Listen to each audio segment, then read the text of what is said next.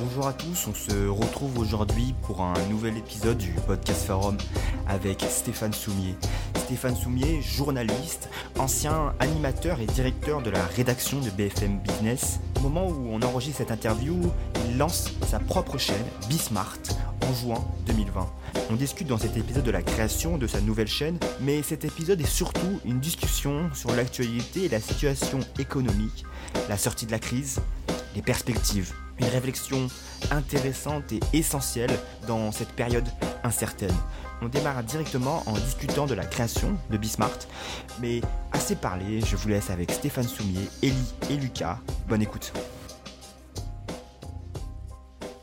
pour commencer, on voulait euh, revenir sur la chaîne que vous avez créée, euh, qui s'appelle encore, Smart. Euh, oui, que vous, que vous avez annoncé en tout cas la création.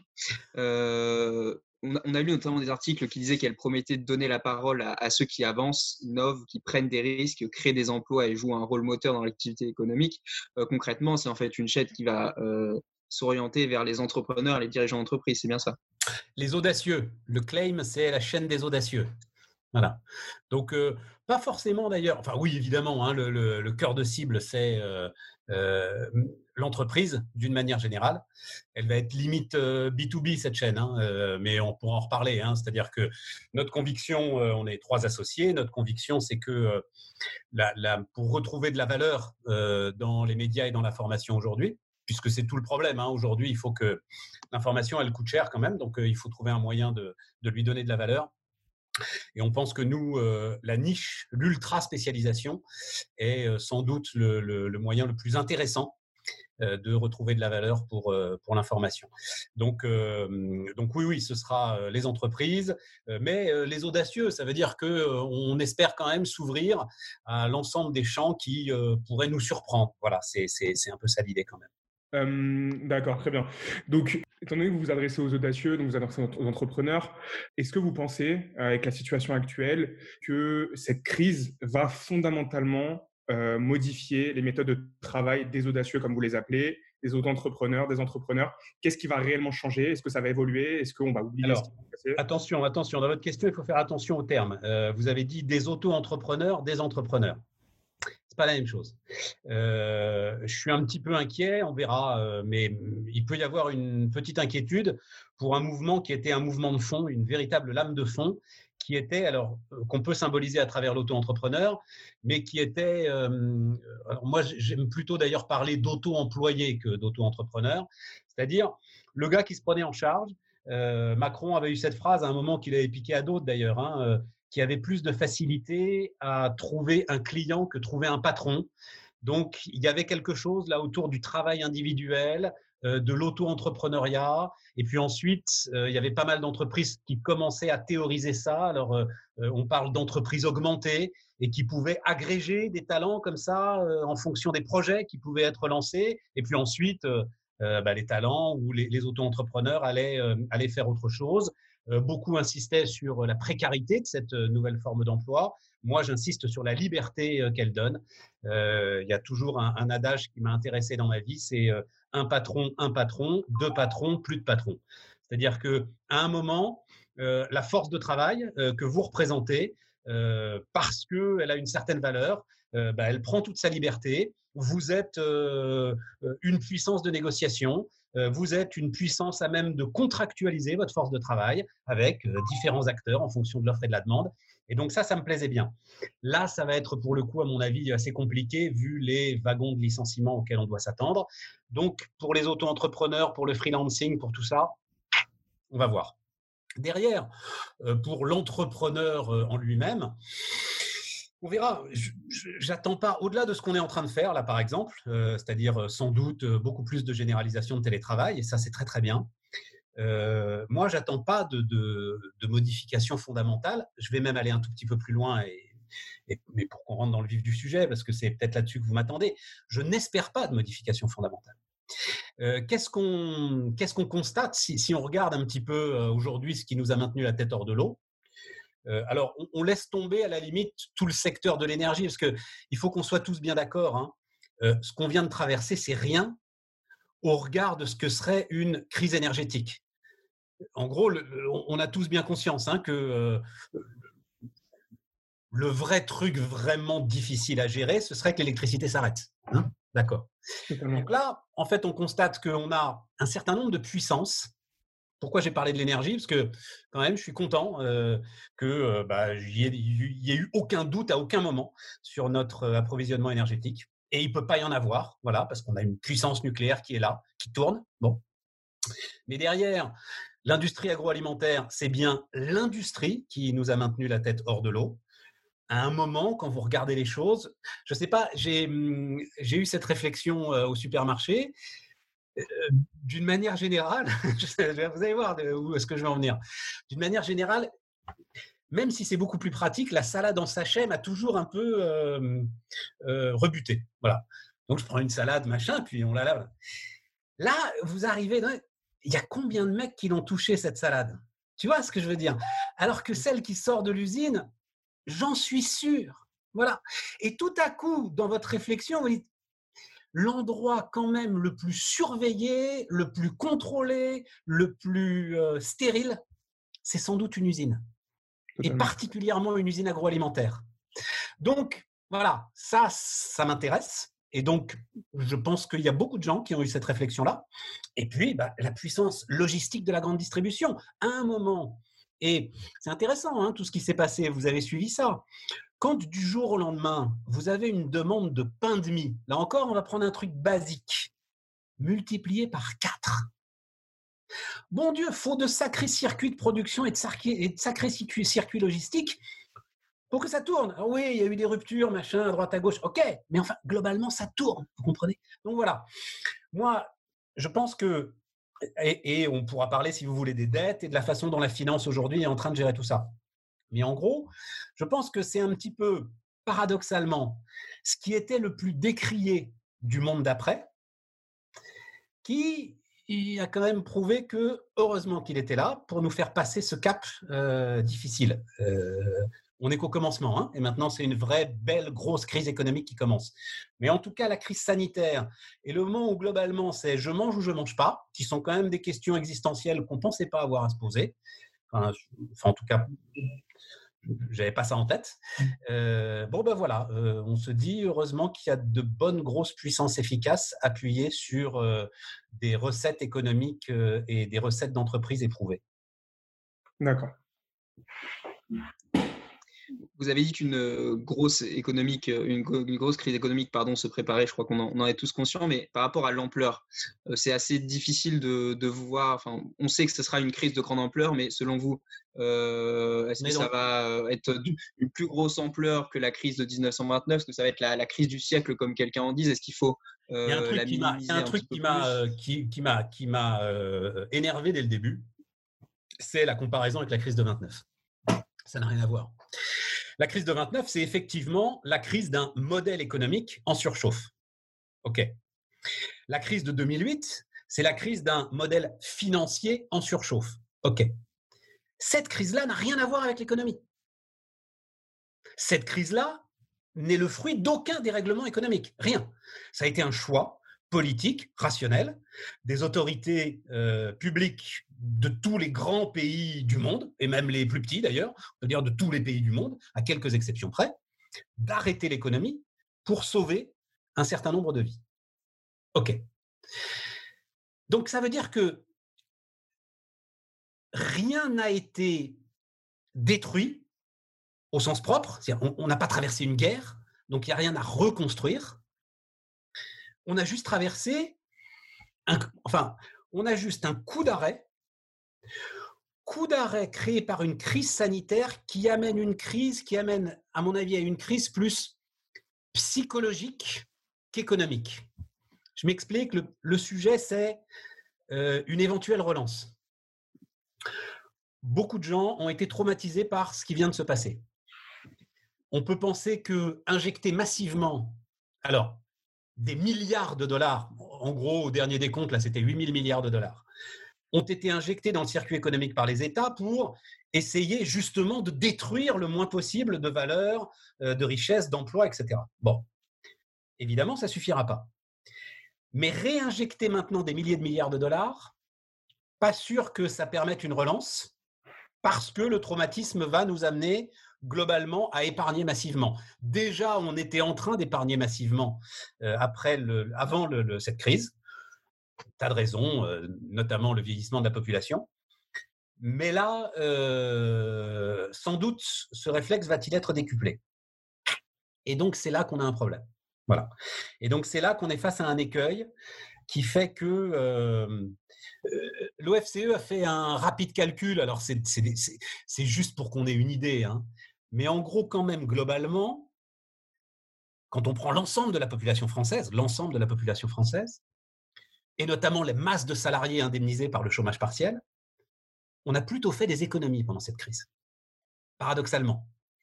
Hein, le fait que euh, aujourd'hui 11 millions de salariés n'aient pas pu sortir de chez eux, mais aient, été indemnisés à 85%, fait que, en fait, il y a quelques, alors le chiffre va vous sembler énorme, mais euh, à l'échelle de l'ensemble des foyers français, c'est pas beaucoup. Il y a quelques dizaines de milliards d'euros qui ont été économisés, et on va dire quelques centaines d'euros par foyer qui ont été économisés par rapport à euh, ce qu'aurait été une dépense normale.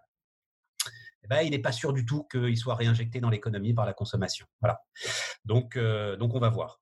du côté des entreprises, le problème, c'est qu'elles ont eu très peur pour beaucoup d'entre elles, qu'elles se sont gorgées de cash, qu'elles ont pris tout ce qu'il y avait à prendre, prêts garantis d'État, euh, facilité de trésorerie, euh, certains, les retailers, ont arrêté de payer des loyers, etc. Et tout.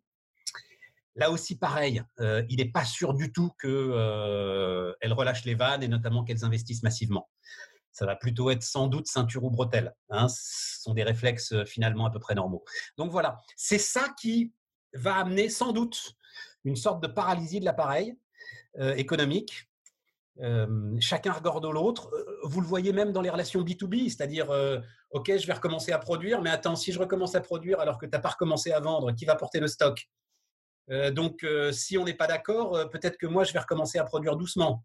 Et puis, en plus, j'ai mes salariés qui, bah, pour certains d'entre eux, sont pas trop chauds pour revenir bosser encore en ce moment, ce qu'on peut comprendre. Moi, ça m'arrange un peu d'ailleurs, parce que avec les normes sanitaires, bah, si j'ai moins de monde dans l'usine, puisque je produis un peu moins, ça va peut-être pouvoir un peu mieux s'organiser. Bref, voilà. Tout ça fait que à un moment, on a cru, on a espéré un espèce de V, hein. bam, on va tomber très fort, mais comme on tombe très fort pour des raisons artificielles, ben, on va remonter aussi fort. Bon, bah aujourd'hui, euh, allez, on va espérer un U, hein. donc euh, on descend, on a un espèce de plateau et puis on remonte.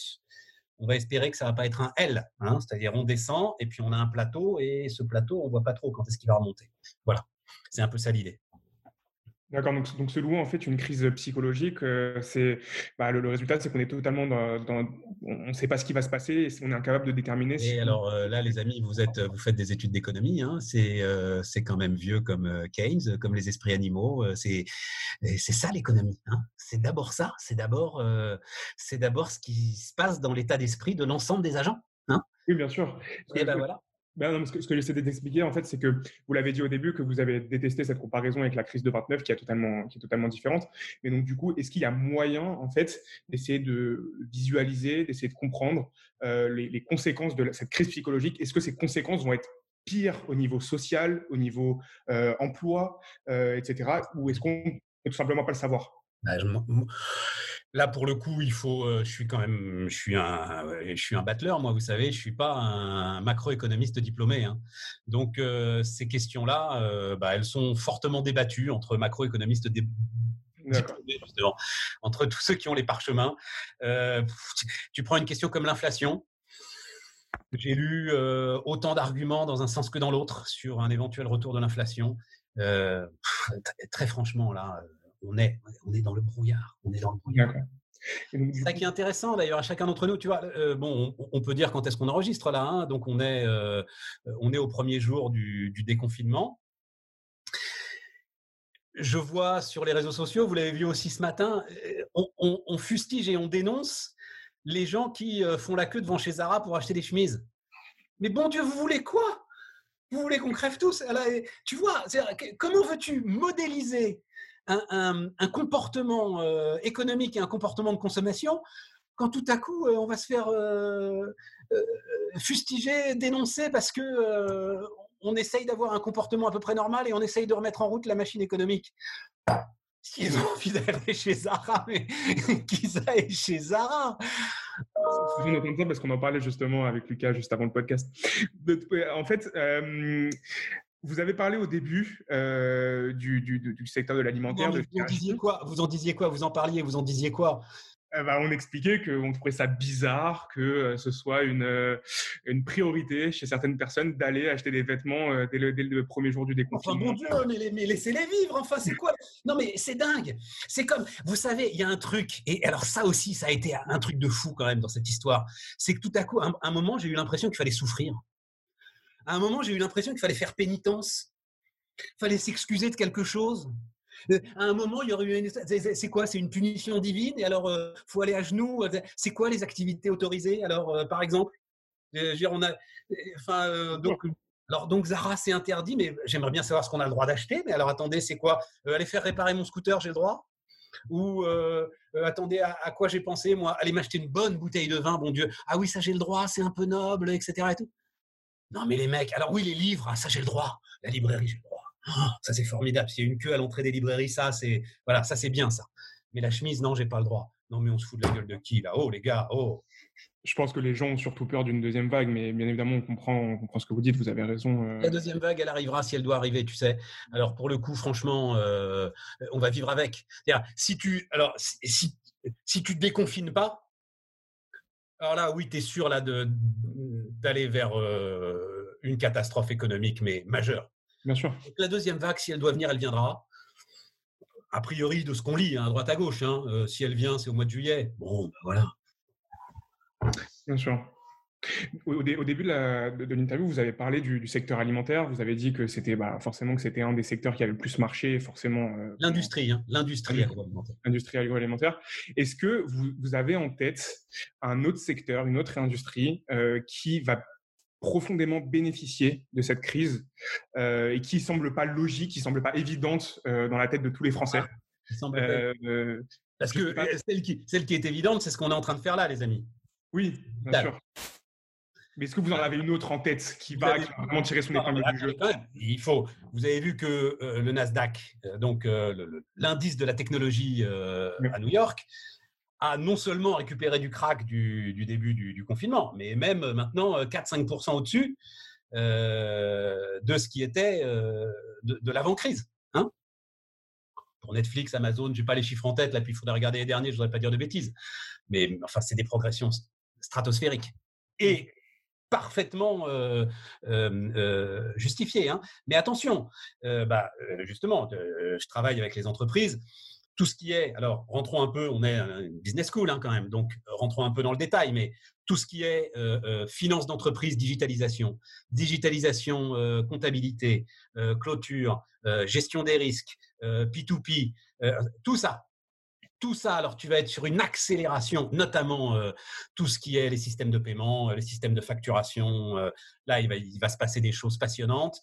Tout ce qui est système de, de paix, c'est-à-dire quand sont tombés les dispositions des dispositifs du chômage partiel, tu as eu une vraie différence entre les entreprises qui étaient digitalisées et qui se sont vues injecter en fait par euh, l'ensemble de ceux qui fournissent ces solutions de digitalisation quasiment en temps réel les dispositions gouvernementales au fur et à mesure où elles tombaient et puis ceux qui n'étaient pas digitalisés et qui ont dû courir euh, à la pêche aux infos euh, à droite à gauche. Les experts comptables ont fait un énorme boulot là-dessus, mais enfin, c'était un tout petit peu plus compliqué. Donc, euh, ils se parlent hein, entre eux, donc ils ont parfaitement compris.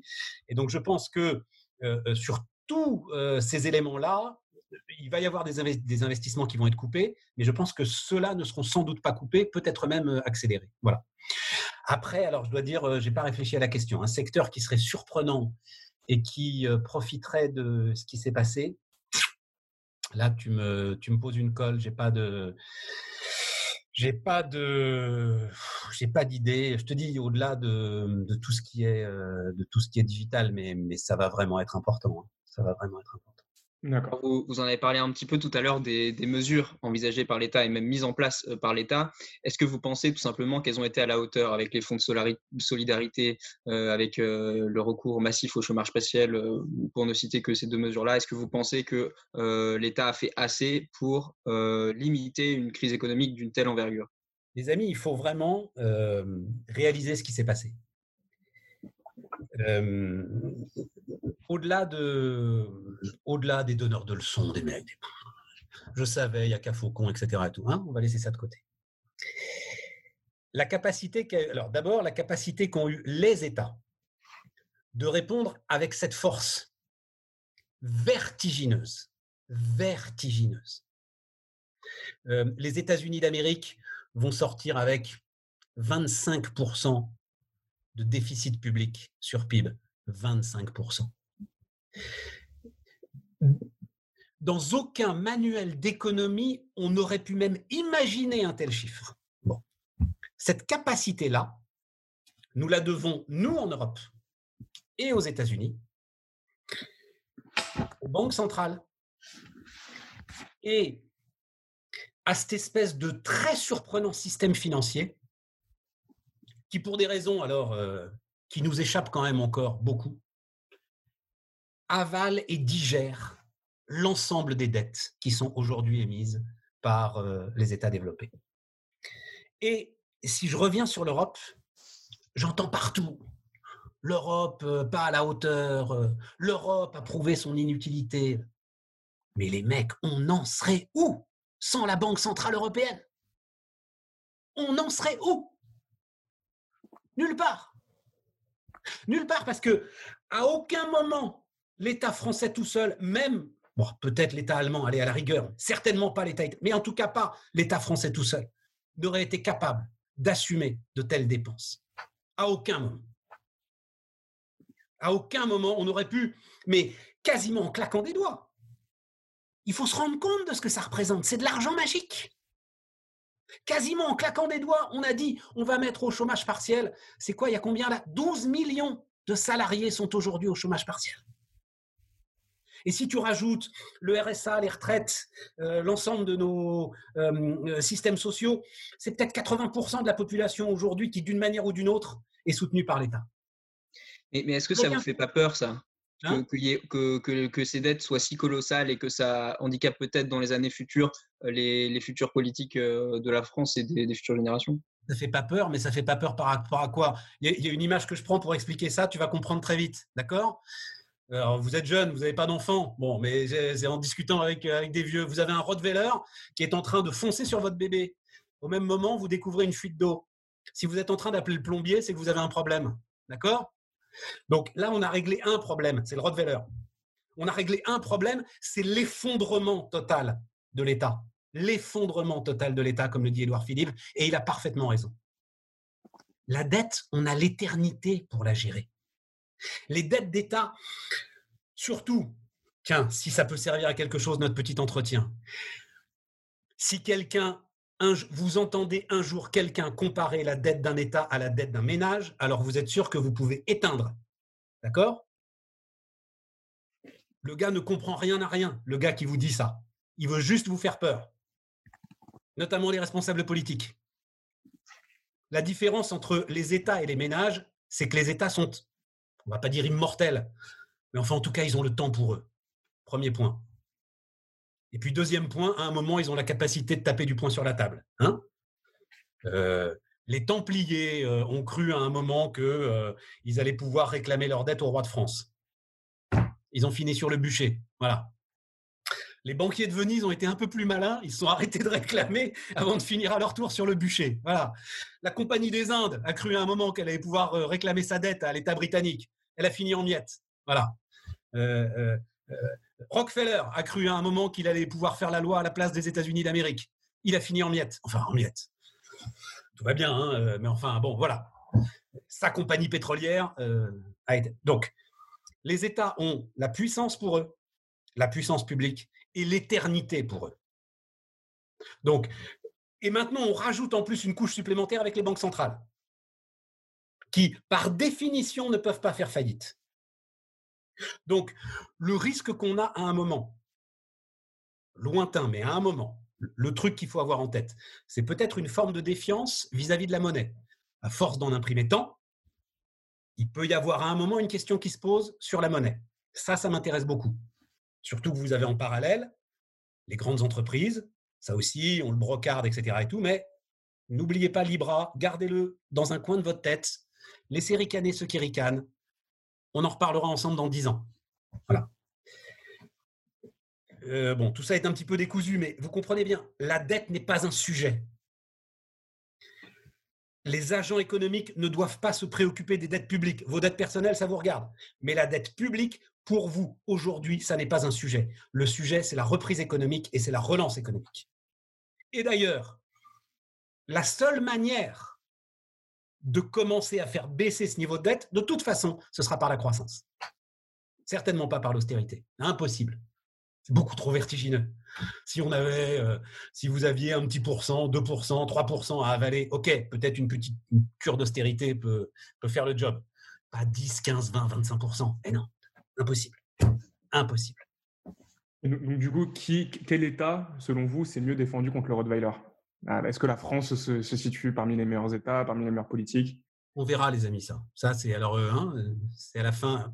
Il y a la, jolie manière de le dire, c'est à la fin du bal qu'on paye les violonistes et l'autre, c'est à la fin de la foire qu'on ramasse les bouses. Donc, on verra. Hein, on verra où on en est. On verra, comme vous dites, il y aura peut-être une deuxième vague. On va voir ceux qui. Euh, euh, et puis, tu sais, ça, on l'a. moi, je l'ai connu en tant que jeune journaliste au moment de la. Enfin, jeune journaliste, oui, j'étais encore jeune. Au moment de la canicule c'était quand la grande canicule 99 Ou quand même globalement le comptage des morts, si tu veux, ça prend un peu de temps. Voilà. À un moment, dans tous les pays, euh, on réalise que euh, ah tiens, en fait, euh, tel pays comptait pas dans les maisons de retraite, donc on va les compter. Bref, le travail sera fait dans un an. Dans un an, on saura. Un an, peut-être un an et demi, on saura. Même chose d'ailleurs pour la croissance économique hein, et, l'impact et, les impacts aujourd'hui sur les différents niveaux de croissance. Faut attendre, faut attendre. Tout ça est tellement ahurissant qu'il n'y a pas un outil aujourd'hui statistique qui soit capable de compter ça de manière fiable et directe. Donc attendons, franchement, Elie, on s'en fout, non? On s'en fout. Tu vois, tu vois ça, me fascine, moi. Qu'on passe de l'énergie à se dire Ah putain, dis donc, les Coréens, ils font mieux que nous. Super, ça me fait une belle jambe. Génial, j'y suis pas. tu vois, moi, je suis en France. Donc, tout ce qu'on essaye de faire, c'est. Enfin, je veux pas le dire avec des mots, mais écoutez, on a des autorités démocratiques, d'accord? Donc peut-être qu'on peut penser que euh, ça aurait été mieux comme ci, ça aurait été mieux comme ça, j'en sais rien. On va essayer de faire au mieux tous ensemble. Et puis, euh, dans six mois, dans un an, on retournera aux urnes. Il n'y a aucun problème. On fera les comptes. Aucun problème. Mais là, là, là, il y a le Rottweiler, là. Hein. Donc, on ne sera pas trop de deux pour le maîtriser, tu vois. Je, vous pose cette question parce que vous avez vous, l'avez forcément entendu, il y, a des, personnalités politiques qui ont paraît critiquer euh, le gouvernement de Macron, etc. En essayant de comparer la France à d'autres pays, du coup, bah, forcément, ça donne envie de se comparer à d'autres États, même si, bien évidemment, je vous rejoins sur le fait qu'au final, euh, au final, on s'en fout. Je suis totalement d'accord avec vous. Euh, j'ai une autre question qui n'a pas vraiment de rapport avec ça directement. Euh, je, Lucas et moi, on a une idée dessus, euh, mais je pense que ceux qui nous écouteront voudront avoir plus de détails à ce sujet. Est-ce que vous pourriez nous, expliquer pourquoi, en fait, les, places boursières ne ferment pas pendant la crise? Ah. quel, est, le... Alors, c'est la pire chose à faire si tu es malade, c'est de casser le thermomètre Bien sûr, mais sauf qu'il y, y, a des personnes qui, justement, j'ai entendu plein de fois, qui, que par exemple, je suis en majeur finance, donc je, je, je, je connais les conséquences d'une fermeture d'une place boursière, etc. Mais il y a des, des gens qui ne, qui ne, sont pas spécialisés dessus et qui se posent la question, qui se disent pourquoi on ne ferme pas tout simplement comme ça, bah, euh, Tu fermes. La seule raison de fermer un marché, c'est quand tu n'as plus de prix. Voilà. C'est aussi simple que ça. Tant que tu as un prix, tu fermes pas. Tant que tu as une demande, tant que tu as une offre, tant que tu as un acheteur, tant que tu as un vendeur, que tu as un prix et que tu as un système qui est capable de te donner le prix et de l'équilibrer euh, en temps réel, tu fermes pas. Surtout pas. alors pour le coup, le remède est pire que le mal. Là, tu es sûr que le moment où tu rouvres, mais. Non, non, tu es malade, tu casses pas le thermomètre tant que le thermomètre fonctionne. Là, le thermomètre a fonctionné. Il n'y a pas un seul euh, grand banquier qui a demandé euh, à un moment la fermeture d'un marché. Et Dieu sait qu'ils ont été secoués. Donc, j'ai pas vu, moi. Alors, euh, peut-être euh, parce que vous, vous êtes plus au camp, j'ai vu aucune banque, institution financière, euh, institution boursière, etc. Que à un moment, tu te dises sur les ventes à découvert, sur tel ou tel produit sophistiqué de marché, que tu te dises, là, il y a un problème parce que justement, ça fonctionne plus. Soit parce qu'il y a un aléa moral, soit parce que c'est trop facile, parce que tu gagnais tous les coups, soit parce que, enfin bref, ok, mais fermer le marché, vous, en avez parlé un, petit peu au, début de, cette interview. Euh, je voudrais qu'on revienne sur le comportement des ménages, euh, qui, est, euh, qui sera évidemment très important pour la, reprise économique à venir, parce que pendant ce confinement, on a eu quand même un certain nombre de ménages qui, ont un emploi. Hein. je parle de, ces ménages-là, qui ont placé plus de pouvoir d'achat dans leurs courses, mais qui n'ont ont épargné euh, pour le reste en tout cas. Est-ce que vous pensez que cette épargne disponible-là, bah, déjà, est-ce qu'elle va devenir disponible pour des achats? Est-ce qu'elle sera un des moteurs d'une possible reprise économique? J'ai bien compris que c'était plutôt non votre réponse, mais pourquoi est-ce que vous pensez que ce type de comportement n'est pas possible? Équivalence ricardienne, ça s'appelle quand on fait de l'économie, quand on est un peu pompeux là. Pourquoi? Parce qu'on va tous redouter des hausses d'impôts. Et donc, quand vous. En gros, si tu veux, ce que tu ta question tout à l'heure, Lucas, «Oh, mais la dette, ça vous inquiète pas? Bah, Elle va inquiéter tout le monde, sauf moi. Mais sinon, mais sinon elle va inquiéter tout le monde. Donc, comme la dette t'inquiète, tu te dis Ouh là là là là là, mon Dieu, ils vont augmenter les impôts. Ouh là là, mon Dieu, ils vont augmenter les impôts. on met de l'argent de côté. Donc ça, c'est décrit dans tous les manuels d'économie depuis même trois ou quatre siècles. Donc, donc voilà. donc voilà. Voilà, voilà. Et, on est victime là-dessus, si tu veux, il n'y a rien à faire parce qu'on est victime de notre histoire. C'est-à-dire que je pense ce gouvernement assez sincère dans sa volonté de ne pas augmenter les impôts. Simplement, personne ne va le croire parce que bah, depuis 40 ans maintenant, systématiquement, les gouvernements français augmentent les impôts dès qu'il y a un problème. Donc, c'est un comportement malheureusement rationnel que d'épargner pour parce que ben voilà parce que parce qu'on a peur de payer la facture. Donc non, mais je vous disais tout à l'heure, c'est l'OFCE faudrait, enfin, je, ne voudrais pas, j'avais pas préparé ce, chiffre, mais j'ai en tête le chiffre de 50 milliards, en tout cas sur les premières semaines de confinement, effectivement économisés par les ménages, ce qui fait peut-être 200 euros par ménage, quoi. Mais voilà. Et pour, pour, rester sur les, les comportements des différents acteurs après la crise, euh, si on parlait de l'acteur politique, euh, il y, a pas mal d'appels. On a vu les tribunes de, Nicolas Hulot, les appels de certains acteurs, Vincent Ladon, Juliette Dunéoche, sur, pour un, changement de paradigme euh, à la fin de ce, confinement. que vous, vous pensez Vous avez rapidement dit que vous vouliez que rien ne change globalement. Est-ce que pour vous, cette préoccupation écologique qui est pointée du doigt, elle doit passer par la reprise économique de l'après-confinement? Est-ce que vous pensez que c'est simplement de l'opportunisme? De la part de ces acteurs-là. Euh, qu'est-ce que vous pensez un petit peu de, ces questions-là Vous voyez les gars, parce que vous voyez là, on est sur Zoom, tu vois? Oui. Tu t'es marré là, t'es mort de rire là en posant cette question, tu vois? Oui, mais c'est pas mon avis qui compte. Bah, si un peu quand même. Pourquoi t'es mort de rire en posant cette question? Parce que tout ça, c'est pas sérieux. Tu sais très bien, toi, Lucas, tu sais très bien, Élie, que c'est pas sérieux. Hein? C'est pas sérieux, pas sérieux une seconde. Alors, c'est quoi? C'est de la communication? Bah, j'aime pas beaucoup dire du mal de mes confrères, mais je trouve qu'on fait beaucoup d'écho à cette espèce de, ce, ectoplasme. Tu sais ce que c'est Ectoplasme, euh, injure du capitaine Haddock que j'aime beaucoup moi, et c'est euh, un être gazeux, tu vois, un être gazeux qui exprime des choses euh, qui ne viennent pas de lui. Voilà, en gros c'est ça un ectoplasme. Mais non, mais tout ça c'est c'est du vent, enfin, ça n'a aucun intérêt.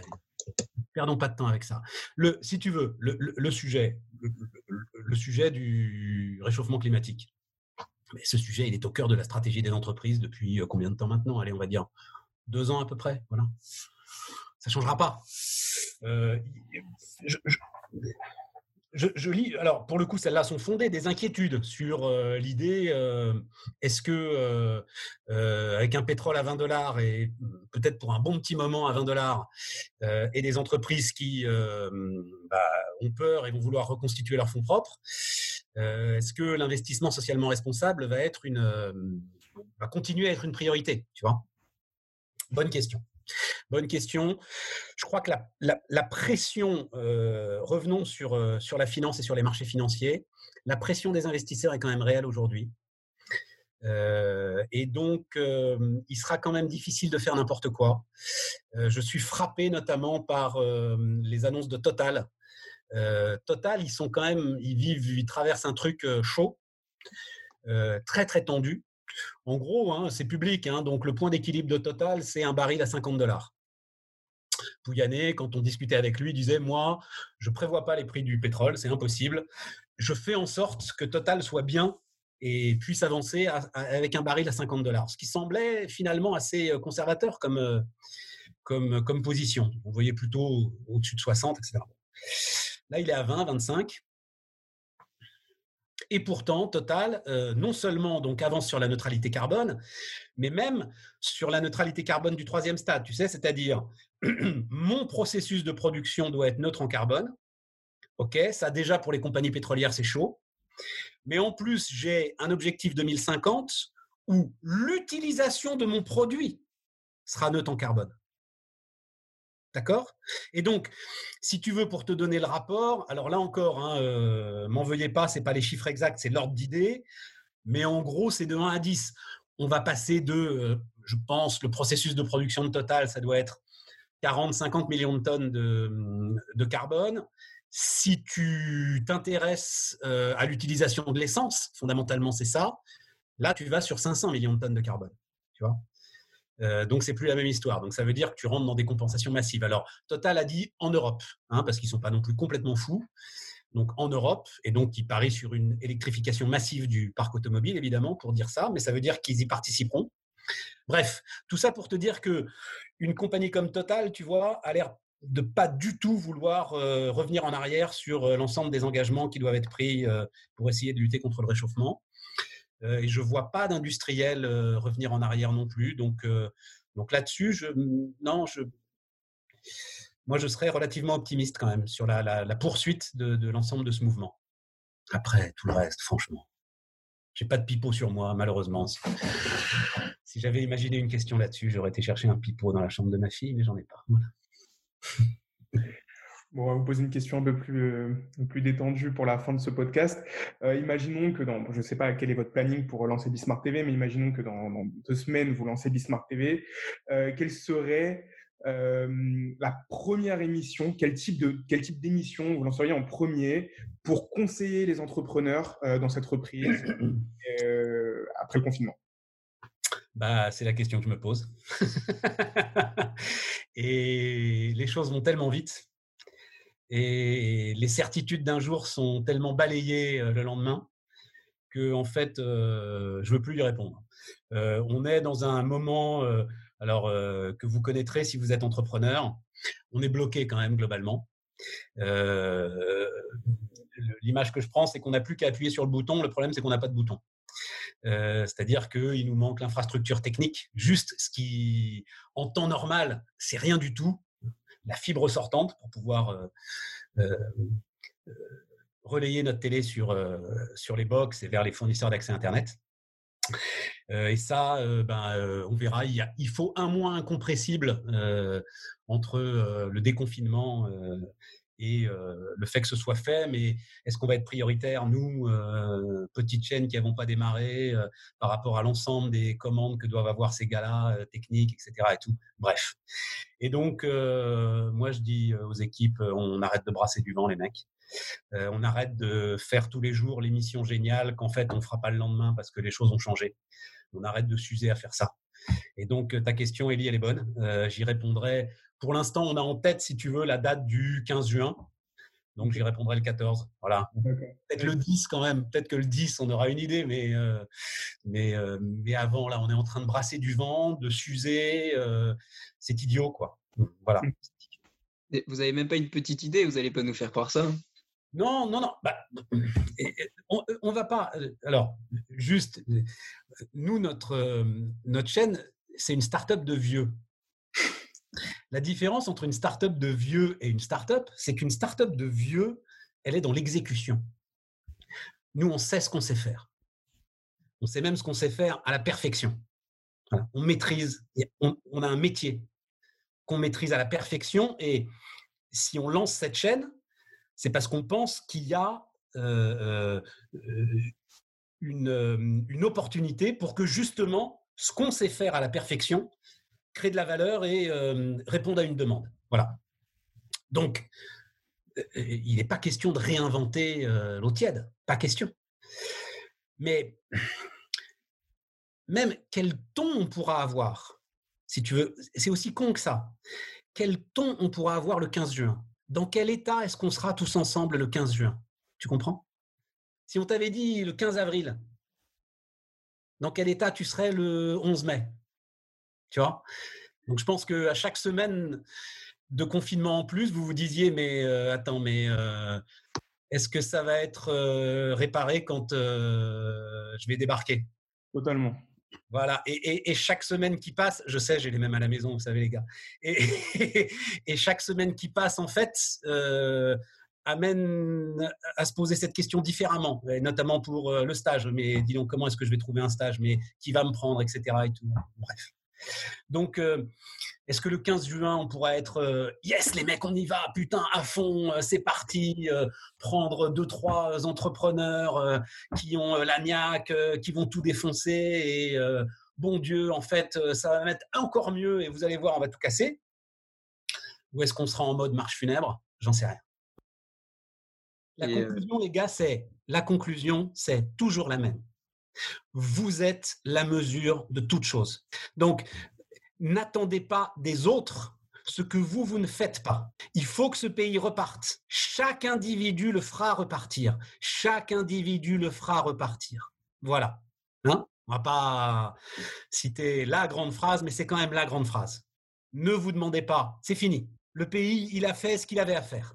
Maintenant, c'est à nous de faire quelque chose pour lui. Voilà.